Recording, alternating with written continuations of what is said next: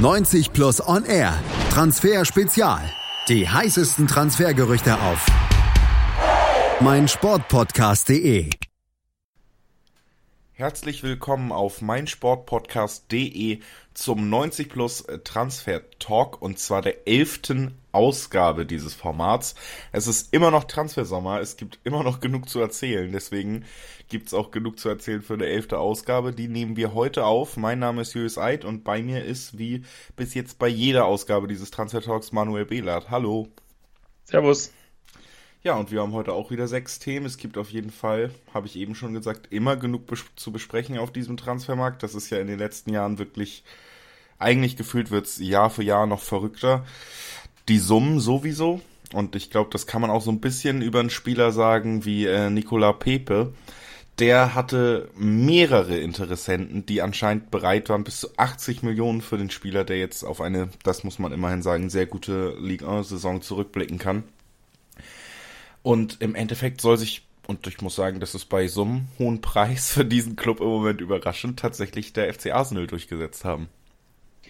Ja, genau. Ähm, Pepe ist ja einer unserer absoluten Lieblinge dieses Sommers. Ähm, der Berater hat den Spieler quasi überall angeboten und ähm, über einen langen Zeitraum ähm, ja, im Gespräch gehalten. Ähm, es gab relativ viele Meldungen, wonach ähm, der SSC Neapel zum Ende der letzten Woche Favorit war. Ähm, die haben sich auch mit dem OSC Lille geeinigt.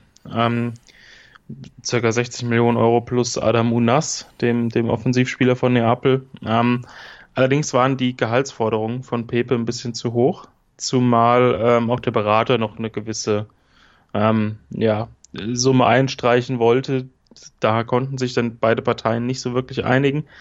Das war dann die Chance für Arsenal, ähm, die sich dann ebenfalls mit Lille einig geworden sind, laut David Ornstein von der BBC, ähm, mit einer Ratenzahlung. Also wie sich das genau aufdröselt, ist jetzt nicht bekannt, aber auf jeden Fall so, dass Arsenal nicht ähm, in diesem Sommer sofort 80 Millionen bezahlen muss. Das war auch der einzige Weg, diesen Transfer irgendwie zu stemmen. Ähm, und ja, dann haben sich die Arsenal-Vertreter, am Freitag gab es da einen Durchbruch, äh, Freitag und Samstag, ähm, haben sich die Arsenal-Vertreter mit ähm, den Beratern des Spielers zusammengesetzt und eben, ja, die, es heißt 8 Millionen Euro kriegt er jetzt pro Jahr ähm, bei Arsenal und auch der Berater ist zufrieden. Ähm, Paris hat wohl nochmal versucht, da ein Last-Minute-Angebot äh, abzugeben, aber da war die Entscheidung pro Arsenal schon gefallen. Ähm, für Pepe ist es, glaube ich, auch ein guter Schritt, weil er hat zwar eine sehr, sehr gute Saison in der Liga gespielt und hat eigentlich auch zwei gute Saisons dort hinter sich, aber der Sprung zu einem absoluten Top-5-Club, wo Arsenal ja definitiv nicht dazugehört im Moment, ähm, wäre meiner Ansicht nach zu groß. Ich finde auch die 80 Millionen insgesamt sehr, sehr groß und eine, ist eine sehr, sehr hohe Summe, aber ähm, man muss eben auch sehen, welche Möglichkeiten hat Arsenal auf dem Transfermarkt. Und da gibt es nicht so viele absolute Top-Spieler auf dieser Position. Äh, dementsprechend denke ich, das ist eine runde Sache, wenn auch ich die Summe als ein bisschen zu hoch empfinde. Ähm, jetzt geht es eigentlich nur darum, dass der Medizincheck absolviert wird. Der soll er spätestens morgen Vormittag soll er in London eintreffen. Ähm, wie ich Arsenal kenne, äh, dauert das wahrscheinlich noch bis Donnerstag oder Freitag, bis alles fix ist. Aber wenn Quellen wie ähm, Buhafsi oder, oder BBC oder Telegraph sich alle einig sind, dass das Ding jetzt über die Bühne geht, dann geht das auch über die Bühne. Ja, also Nicola Pepe in den letzten Zügen zu Arsenal und das hat, und da bewegen wir uns sowieso jetzt wieder ein bisschen drin bei den ersten Themen, die wir heute ausgewählt haben, auch ein unmittelbar, eine unmittelbare Auswirkung auf einen anderen Spieler, über den wir schon öfter gesprochen haben, nämlich auf die Situation von Wilfried Zaha. Der spielt immer noch bei Crystal Palace, möchte schon seit ein, zwei Jahren nicht unbedingt bleiben, sieht sich zu größeren Berufen und bestätigt das eigentlich auch seit längerem mit ordentlichen Leistungen im englischen Oberhaus. Jetzt war allerdings Arsenal lange als Favorit auf eine Verpflichtung, beziehungsweise als Verein, der ihn am liebsten verpflichten möchte, ähm, in Erscheinung getreten. Das hat sich jetzt mit dem Pepe-Transfer erledigt. Wie sieht denn jetzt die Situation mit Wilfried Zaha aus? Ja, das ist relativ kompliziert. Ähm, Arsenal hatte zwar großes Interesse, so, so hieß es, aber Crystal Palace hat gar keine Ratenzahlung akzeptiert. Also der, der hätte man dann 80 Millionen jetzt auf den Tisch legen müssen. Das ist, das ist unmöglich, das funktioniert nicht. Ähm, und deswegen hat sich Arsenal dann relativ schnell in Richtung Pepe ähm, bewegt. gut, was heißt relativ schnell, die Gerüchte dauerten schon eine gewisse Zeit an, aber ähm, dann hieß es, ähm, dass der FC Everton großes Interesse an Zaha hat. Ähm, Everton sucht nur noch ein, zwei Hochkaräter für die Offensive. Ähm, aber natürlich fordert Crystal Palace unabhängig davon, wer interessant ist, 80 Millionen. Ähm, obwohl die Times dann schrieb, dass Everton etwas ähm, zuversichtlicher wird und dass eine Einigung jetzt nicht mehr so unfassbar unerreichbar ist. Ähm, scheint aber gerade das der Fall zu sein. Also eine Offerte in Höhe von 52 Millionen Pfund wurde abgelehnt. Dann gab es gestern Berichte unter anderem von Sky Sports, dass ähm, Everton dann nochmal nachgelegt hat, 55 Millionen Pfund geboten hat, plus Cenk Tosin und James McCarthy. Ähm, das wurde dann aber vom Club selbst dementiert. Ähm, dann in einem BBC-Artikel wurden Clubvertreter zitiert. Ähm, es gab keine zweite Offerte und nachdem das erste Angebot abgelehnt wurde, ist das Thema vorerst beendet. Vorerst heißt wahrscheinlich in dem Fall, weil man eben noch fast 30 Millionen voneinander entfernt war, dass das Thema so lange beendet ist, bis Crystal Palace die Forderung lockert, weil so hoch kann Everton nicht gehen. Ähm, das heißt im Moment, da es auch sonst keine konkreten Gerüchte gibt, Chelsea war interessiert, aber die haben eine Transfersperre, dass Wilfried Zaha möglicherweise noch eine Saison bei Crystal Palace spielen muss, obwohl er unbedingt weg will. Wobei ich jetzt auch äh, Everton nicht unbedingt als ideal angesehen hätte, weil Zaha ja gesagt hat, er will unbedingt im Europapokal spielen. Und da spielt Everton jetzt zumindest nicht gesichert in den nächsten Jahren. Ähm, das ist eine Mannschaft, die da hinkommen könnte, wenn alles passt. Aber ähm, ich sehe da am Kader auch noch die eine oder andere Schwäche. Also ich weiß nicht, ob das jetzt die unfassbare Verbesserung wäre für Zaha. Ja, also nicht unbedingt die unfassbare Verbesserung und nicht unbedingt der Wechsel überhaupt in diesem Sommer. Du hast es angesprochen, Zaha scheint wieder mal bei Crystal Palace sitzen zu bleiben. Die Forderungen des Vereins sind dann wohl doch zu hoch. 80 Millionen für Zaha, ja, ist natürlich auch wirklich eine extreme Summe, muss man sagen, selbst in heutigen Verhältnissen, also für einen wechselwilligen Spieler. Nun ja, ich möchte gar nicht äh, mich weiter dran aufhalten. Wir haben nämlich das nächste Thema und das ist tatsächlich noch ein bisschen komplizierter als das Konstrukt zwischen Saha und Arsenal und eben der Pepe-Verpflichtung. Wir haben in Italien, würde ich mal sagen, ein Geflecht, was äh, aus mehreren Vereinen, mehreren Spielern große Namen besteht und das kannst du uns ja jetzt bei entflechten. Ja, das ist sehr, sehr kompliziert. Also wir fangen einfach an. Dass Inter Mailand an Romelu Lukaku interessiert ist, ist jedem klar. Das wurde jetzt mehrfach bestätigt. Es gibt laufende Gespräche. Ähm, Inter soll jetzt sogar nochmal das Angebot erhöht haben auf bis zu 65 Millionen Euro. Ähm, aber bekannt ist ja, dass Manchester United mindestens 80 Millionen Euro fordert. Ähm, die Sache hätte so einfach sein können. Inter will Lukaku, Antonio Conte will Lukaku, Lukaku will nach Italien, aber Manchester United will den Spieler eben nicht für diese Summe abgeben. Ähm, Inter hat natürlich auch, da sie schon den einen oder anderen Transfer getätigt haben und auch noch ein bisschen Bedarf haben, da gibt es ja noch den zweiten Stürmer, der kommen soll mit Edin Dzeko, ähm, jetzt auch nicht so den unfassbaren Spielraum. Also sie können diese Summe nicht problemlos bezahlen. Sie haben es schon mal versucht mit einer Ratenzahlung. Das will Manchester United auch nicht. Ist ja logisch. Die haben damals 65 Millionen für den Spieler ähm, überwiesen und wenn sie Lukaku abgeben, müssen sie mindestens noch einen Offensivspieler holen und die werden natürlich auch nicht günstig. Ähm, dementsprechend ist das Thema im Moment sehr, sehr kompliziert, was Inter angeht. Ähm, der Sportdirektor Marotta hat bestätigt, dass es keine Einigung gibt, dass die, dass die Gespräche kompliziert sind.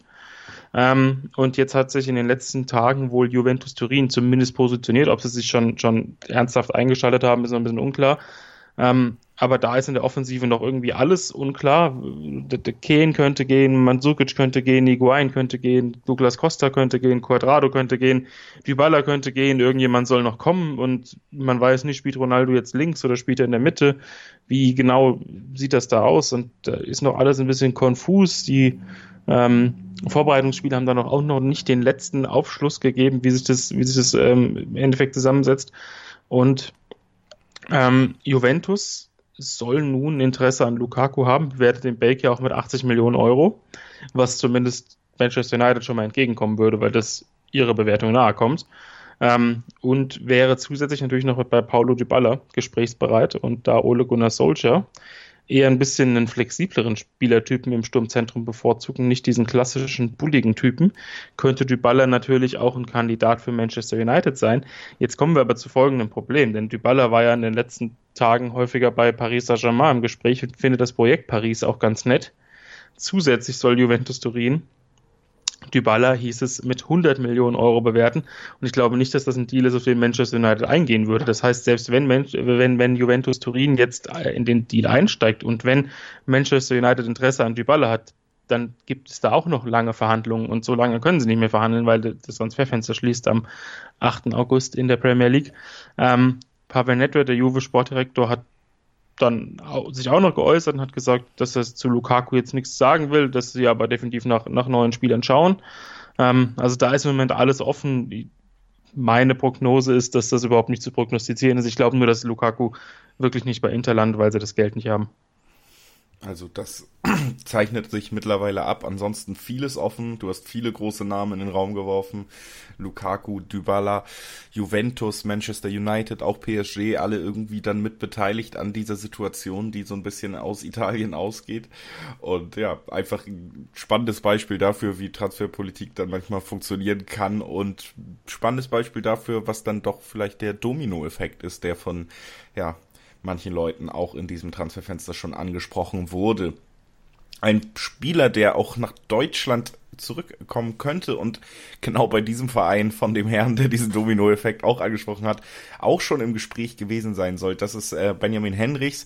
Der ist im Moment noch in Monaco stationiert und im Moment scheint es fast so, als wäre Werder Bremen die Station, die er als nächstes angehen würde. Ja, ähm, da soll auch Schalke interessiert gewesen sein. Bayern, das Bayern, das flammte mal kurz auf. Ähm, bin ich aber relativ sicher, dass die ähm, tatsächlich jetzt Prioritäten anders setzen. Diese geforderten vier Neuzugänge, die sich im Idealfall auf zwei Offensivspieler, einen Sechser und einen Verteidiger aufdröseln, äh, ähm, wird es nicht geben. Deswegen Außenverteidiger wird man am allerwenigsten verpflichten. Daher hat sich das Henrichs-Thema auch erledigt. Ähm, Werder kann ihn ja nur leihen die finanziellen Mittel reichen nicht aus, weil Monaco über 20 Millionen Euro fordert. Jetzt hat die Bild gestern Abend gemeldet, dass Benjamin Henrich selbst ähm, einen Wechsel nach Bremen favorisiert, weil er dort eben Spielpraxis bekommt, weil er dort in Deutschland spielt. Ähm, klar, Werder würde ihn auf jeden Fall ähm, einsetzen. Sie haben, sind auf den Außenverteidigerpositionen ein bisschen dünn besetzt. Zumal ich Henrichs jetzt auch nicht schlechter sehe als zumindest ein Gebre Selassie und Henrichs dann auf beiden Seiten spielen kann. Das heißt, ähm, die Flexibilität würde Bremen da deutlich entgegenkommen. Aber bisher ist da noch keine Entscheidung gefallen, weil die AS Monaco, ähm, ja, mal wieder, muss man sagen, die ähm, machen das teilweise jetzt nicht mehr jeden Sommer, sondern tatsächlich jede Transferperiode, den Kader komplett rund erneuern, nachdem da im Winter ungefähr 47 Spieler kamen, wollen sie jetzt auch wieder einige Neuzugänge verpflichten und wollen natürlich auch entsprechend Geld einnehmen. Ähm, sie suchen Kauf Millionen. Dabei haben sie aber keinen Erfolg, weil im Moment äh, da kein, kein konkretes Interesse herrscht. Auch ein paar Premier League Clubs sollen interessiert sein, aber da gibt es auch nichts Konkretes. Dementsprechend muss sich Bremen da im Moment gedulden. Und ich, aber ich glaube, wenn da keine Signale kommen, dass es ein Team gibt, ähm, des, des Henrichs ähm, kaufen will, ähm, halte ich die Wahrscheinlichkeit, dass er dann nach Bremen wechselt, für relativ groß. Werder natürlich hat ein bisschen Druck, weil sie jetzt auch noch mehrere, mehrere Spieler verpflichten müssen und ähm, irgendwann auch die Saison losgeht. Aber ich glaube, bei, bei den Henrichs lohnt es sich auch zu warten. Ja, also Henrichs ein Spieler, der gut zu Bremen passen würde. Du hast das angesprochen, ein sehr flexibler Außenspieler, auf beiden Außen einsetzbar und eben auch ein deutscher Spieler, der damit zurück in die Bundesliga kehren würde. Ein französischer Spieler, der schon in der Liga äh, angekommen ist, also in der heimischen Liga, das ist Florian Thauvin. Der spielt eine meiner Meinung nach starke Saison im letzten Jahr und ist überzeugt, wenn man ehrlich ist, seit mehreren Jahren im französischen Oberhaus. Bei Olympique Marseille spielt er. Jetzt könnte es zu einem Wechsel kommen, aber nicht unbedingt, weil der Spieler möchte, Manu. Ja, Tauvin liebäugelt schon so ein bisschen mit einem Wechsel, aber ist, ich fühle sich in Marseille wohl. Ist da ein Schlüsselspieler, ist der Stammspieler, ähm, Heimat. Ähm, aber was bedeutet, dass A, die Attraktivität nicht, nicht so unglaublich da ist und B, dass bisschen eingeschränkt ist. Also sie, sie arbeiten ungefähr jetzt seit zwei Wochen an einem Transfer von Dario Benedetto, weil sie da um jeden Cent falschen. das gibt so ziemlich die Situation von Olympique Marseille im Moment wieder und da Tour natürlich das Tafelsilber des Clubs ist, ähm, sind sie sehr interessiert daran, den Spieler zu verkaufen, sofern eine wirklich große Offerte kommt. Äh, der FC Valencia ist interessiert, das hat die Regionalzeitung La Provence, die bei OM eigentlich recht gut informiert ist, ähm, geschrieben und, und Valencia will unbedingt auch noch zumindest einen Spieler ähm, verpflichten, der die Offensive, die ohnehin schon sehr gut besetzt ist, finde ich, verstärkt. Die einzige Frage ist natürlich, ob man da bei der Ablösesumme zusammenkommt, denn Valencia hat schon ein paar ähm, Ausgaben getätigt. Die ganz großen Einnahmen dürften jetzt nicht mehr kommen. Ähm, ich denke, dass Marseille mindestens 40 Millionen Euro haben will, auch wenn im, im Bericht keine konkreten Summen gezahlt wurden. Allerdings äh, in Frankreich und auch in Spanien ist das Transferfenster noch bis Anfang September offen. Dementsprechend muss da jetzt nicht zwingend eine schnelle Entscheidung fallen. Aber grundsätzlich Valencia hat Interesse hinterlegt, hat dem Spieler, der Spielerseite auch schon ein Angebot ähm, hinterlegt, das sehr lukrativ sein soll. Ähm, dementsprechend wird es da interessant sein, die nächsten Wochen abzuwarten. Also auch bei Florian Thürmer durchaus möglich, dass da noch was passiert und auch ein Spieler, der definitiv die Qualität mitbringt, dass man eben ein Auge auf ihn haben sollte und wo sein Weg hinführt in der nächsten Zeit und das werden wir auch weiterhin tun. Und an dieser Stelle nochmal der obligatorische Hinweis, dass wir es nicht nur in diesem Transfer Talk Format machen, sondern eben auch auf 90plus.de und auf all unseren Social Media Seiten auf Instagram, Twitter oder Facebook findet ihr alles, was mit der Transferphase zu, zu tun hat, alles, was mit dem aktuellen Fußballgeschäft zu tun hat. Da halten wir euch durchgehend auf dem Laufenden. Da müsst ihr nicht ähm, jede Woche auf den Podcast warten, auch wenn wir uns natürlich freuen, wenn ihr es tut. Und damit können wir jetzt zum abschließenden Thema kommen. Und das war wohl das größte der letzten Tage. Es war ein hektisches Thema. Es ist ein Thema, über das wir auch schon öfter hier gesprochen haben. Es gehört zu diesen Dauerthemen, die sich ja mittlerweile irgendwie in jeder Transferperiode wiederfinden, die irgendwann tatsächlich anstrengend werden. Ja, Gareth Bale. Ich weiß nicht, ob ich mehr sagen muss und überlasse den Ring einfach Manu. Ja, das ist ja schon im Ganzen ein sehr, sehr, nicht will ich sagen kompliziertes, aber ja, nerviges Thema. Ähm, Bale will nicht unbedingt weg, nur dann, wenn jemand ihm sein Gehalt äh, bezahlt, das in Madrid bei 17 Millionen Euro netto liegt. Real Madrid will ihn unbedingt loswerden, weil sie, weil sie A, Gehaltsbudget freimachen wollen und B, natürlich auch auf eine gewisse Ablösesumme hoffen, um noch ein bisschen tätig zu werden. Ähm, Bale soll in der Mannschaft auch jetzt nicht unfassbar angesehen sein. Ähm, und jetzt in den letzten Tagen, da ging es dann ähm, Schlag auf Schlag. Also zunächst hieß es, dass der Bale-Wechsel nach China zu Jiangsu Suning fix ist ähm, und dass da, dass da nur noch Details zu klären sind. Der soll da tatsächlich für drei Jahre ähm, 22 Millionen Euro netto pro Jahr bekommen. Das ist dann nochmal eine kleine ähm, Gehaltssteigerung, für die ich auch nach China gehen würde. Dann ähm, hieß es schon, dass Bale auf dem Weg nach China sei und dann die letzten, letzten Formalitäten geklärt werden. Und dann urplötzlich, wie aus dem Nichts, kam die Wende. Ähm, da meldete die BBC, dass der Bale-Wechsel nach China geplatzt sei, ähm, dass Real Madrid den Deal blockiert. Da fragte sich jeder, warum blockieren die den Deal, wenn sie den unbedingt loswerden wollen. Dann hat aber der Telegraph gemeldet, dass Jiangsu Suning wohl bereit war, gar keine oder nur eine ganz geringe Ablösesumme zu bezahlen, dass Real Madrid jetzt nicht so in die Karten gespielt hat.